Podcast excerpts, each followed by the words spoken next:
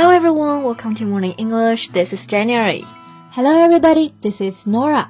欢迎大家收听早安英文。在节目开始之前呢，先说一个小福利。每周三我们都会给粉丝免费送纸质版的英文原版书。微信搜索“早安英文”，私信回复“抽奖”两个字，就可以参与原版书福利的抽奖啦。没错，这些英文原版书都是我们老师为大家精心挑选的，是学习英语非常非常好的材料。坚持读完一本，你的英语水平一定会再上一个台阶的。那么大家赶紧去公众号抽奖吧，祝你们好运！诺拉，你最近有没有听说过一个微博上非常火的词，叫做凡尔赛文学？对，这个词其实非常火啊，它还被当选为二零二零年的年度热词。Yeah, it's a new pretentious form of bragging. 对，就是那种非常刻意做作的炫耀。And do you know how does it work? Well, I guess it's like post stories that may look like complaints, but often are just thinning veiled ways to show off. 就是表面上看似是抱怨，但实际上就是为了炫耀。Yeah, those people they usually complain and brag at the same time through reverse expressions with a simple tone to express the feeling of superiority. 没错，就是想用一种朴实无华的语气来表达高人一等的感觉。嗯，那 Jane，你要不要给我们一个凡尔赛的例子？Well, for example, my boyfriend just gave me a pink Lamborghini as a gift. This color is just a, such a straight man pick. How can I tell him that I don't like this color? I get it，就是表面上为了抱怨男朋友送的这个兰博基尼的颜色不好看，但其实就是为了炫耀我刚刚其实收到了名贵的礼物是兰博基尼。Yeah, exactly. You get it now. 不过我们要注意，在英文当中呢，我们千万不要直译凡尔赛文学，因为这样的话可能会让人觉得有点摸不着头脑。嗯，在英文中我们其实是有一个对应的词的。叫做 humble brag。对，这个词呢，就是由两个完全相反的词构成的。humble 就是表示谦逊的，还有 brag 这个词呢，是本意是吹牛自夸的意思。So humble brag basically means to make a modest statement with the actual intention of drawing attention to something which one is proud. 对，就是表面上是一种谦虚、自我批评啊，实际上呢，就是为了让他人注意到自己一些引以为傲的东西。那所以 humble brag 这个表达呢，来表示凡尔赛，就是再合适不过的了。没错，那说到凡尔赛呢，我就想到之前王菲有一句名言：最大的烦恼就是太红了。我也希望有这么红，好不好？那其实不仅仅是王菲，在法国也有一个人，作为明星，居然也不享受群众的追逐与掌声。那就是法国女神雷亚塞杜。So in today's podcast, we are going to talk about the famous French actress Léa Seydoux. 我们的内容呢，都整理成了文字版的笔记，欢迎大家到微信搜索“早安英文”，私信回复“笔记”两个字来领取我们的文字版笔记。那说到 Léa Seydoux，她作为演员呢，最广为人知的作品主要有哪些啊？Well, it's probably the film Blue is the Warmest Color. 中文译名就叫做《阿黛尔的生活》。Wait, I've seen this film before, but I had no idea she was in the movie. Well, she plays Emma with the blue hair. That's her? Well, I have to say, her acting skills are instinctive. Instinctive 这个单词本意是天生的，her acting skills are instinctive，就是说她的演技浑然天成。 是的，其实我看了这部片啊，我感觉她的角色虽然是非常的渣，但是却让人恨不起来。可能是因为她的颜值实在是太高了，太让人惊艳了。So when I look at her in the film, my heart was literally pounding so fast. Pound 就是敲打、猛击的意思。My heart is pounding fast，就是形容心砰砰跳的那种感觉。Yeah, as an actress. I feel like she expresses a lot without talking too much. She still has her own language in a way.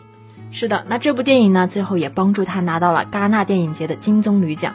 我记得她在采访中说过这样一句话：“Some actors say they have to become the character, but I never have to become the character. I am the character。”嗯，那这句话的意思就是在说，其他的演员觉得他们要成为角色，但是他觉得自己就是角色本身。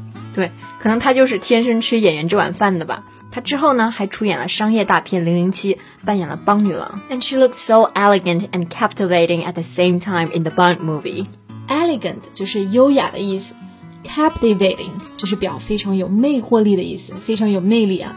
那刚刚这句话就是说他在电影里面是又优雅又魅惑。不过你知道吗？虽然他在电影当中非常的优雅有魅力，但是他在试镜邦女郎这个角色的时候呢，却特别的紧张。Really? How come? Well, when the audition was held in Paris, she felt very nervous and intimidated, and she downed a beer to calm her nervous so she could relax. Intimidated. 就是感觉到非常恐惧、害怕的意思。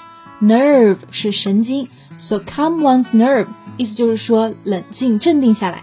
没有想到剧中他是那么优雅的角色，但是却紧张到要喝啤酒才能够完成试镜。Yeah, she needs Dutch courage for the audition. 嗯，那这个地方呢，我们可以学到一个有意思的表达，Dutch 它其实就是指的荷兰人嘛。那 Dutch courage 并不是直接就翻译为荷兰人的勇气，而是指的喝酒壮胆。之所以有这个表达，其实是因为有一种烈酒叫做 gin，就是金酒啊，它其实是来源于荷兰的，所以呢，后来就用这个表达 Dutch courage 表示喝酒壮胆。 Yeah, it means courage gained from alcohol. And actually, she suffers from anxiety. 那实际上呢，她喝酒也是因为被焦虑症所困扰，可能这个也跟她的家庭相关。 Yeah, although she grew up a child of privilege, born into France's most prominent families, She was not happy. 虽然她出生在法国最显赫的家庭之一，是妥妥的富三代，但其实她的童年并不太幸福。Yeah, her parents divorced when she was three years old, and they were often away. And she sometimes just felt lost in the crowd, and she always had the feeling she was an orphan. I see. So she was very lonely as a kid. 她的父母呢，在她三岁的时候就离婚了，从小就觉得非常的孤独啊，然后常常会迷失在人群中，总觉得自己像一个弃儿。那 orphan 这个单词呢，就是指的孤儿、弃儿的意思。没错，但是演戏就是她焦虑症最好的解药，因为她把出演别人视为克服她焦虑症最好的办法。 Yeah, she said acting has always been her salvation. Salvation 就是救助的意思，所以说演戏拯救了她。 Right. And sometimes when she takes the train or when she flies, she still gets those terrible anxiety attacks. But when she's working on a film, she feels completely calm and secure. It gives her courage. 对，可能对于她来说，那些可怕的焦虑还会再发作。但是在拍电影的时候呢，她就会感觉到完全的平静和安全，而且这个演戏也会给予她勇气。可能也是因为出于她对演戏的这份热爱嘛，她也就为我们带来了很多好的电影作品。没错，那今天的节目呢就到这里了。最后再告诉大家一个好消息，最近我们还有一个早安英文会员的免费体验活动，就是把我们价值九千九百八十元的会员课免费开放给大家，同时还有一个专属学习社群，创始人安安老师在群里会带着大家一起来学习七天。这个活动呢，特别适合真的想要提高英语水平的同学，限量两百个名额。想报名免费体验的同学，赶紧去微信搜索“早安英文”公众号，回复数字八八八就可以加入了。That's all for today's podcast. This is Nora. Thanks for listening. This is Jen. See you next time. Bye.